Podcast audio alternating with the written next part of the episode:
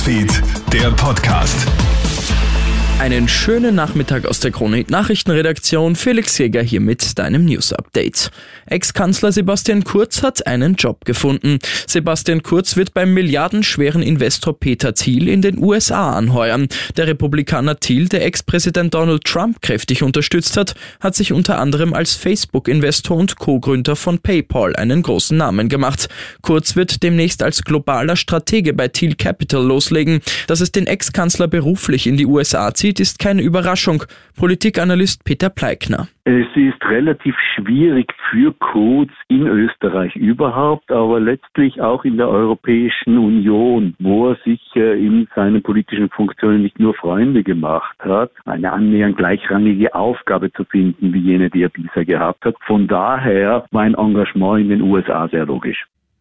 Schutzzonen und zeitweise Demonstrationsverbote rund um Krankenhäuser. Innenminister Gerhard Kahner hat jetzt Pläne zum Schutz von medizinischem und Pflegepersonal vorgelegt. In den letzten Wochen sind laut Kahner eindeutig rote Linien überschritten worden. In Wels wurde ja beispielsweise einer Volkshilfemitarbeiterin von Gegnern der Corona-Maßnahmen Kaffee ins Gesicht geschüttet. Die Pläne zum Schutz des Pflegepersonals befürwortet Michael Schodermeier von der Volkshilfe Oberösterreich. Er sagt zu ATV aktuell. Die, die äh, das Gefühl haben, sie müssen andere Leute beschimpfen, anspucken oder sonst irgendwas tun.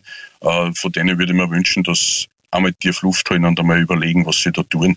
Äh, und ich denke, das wird auch schon sehr, sehr viel vermeiden. Und die wirklich radikalen Kräfte, die Gott sei Dank ganz, ganz, ganz, ganz wenige und ganz selten äh, sind, naja, die muss man dann eben die Schranken weisen. Und dazu haben wir unsere Exekutive, Gott sei Dank.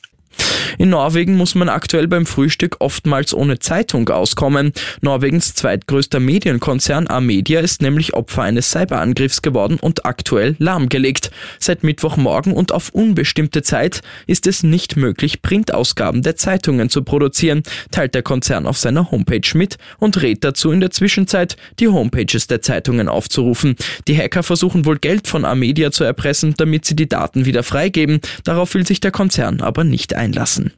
Und in einem Supermarkt im deutschen Bundesland Niedersachsen ist ein Mitarbeiter von einer Spinne gebissen worden. Das Tier soll aus einer Bananekiste gekrabbelt sein und den Mann dann gebissen haben. Der Mitarbeiter wird sofort in ein Krankenhaus gebracht, der Supermarkt geräumt. Glücklicherweise stellt sich der Biss als ungefährlich heraus. Da aber aktuell von der Spinne noch jede Spur fehlt, bleibt der Supermarkt bis auf weiteres geschlossen. Ich wünsche dir noch einen schönen Abend.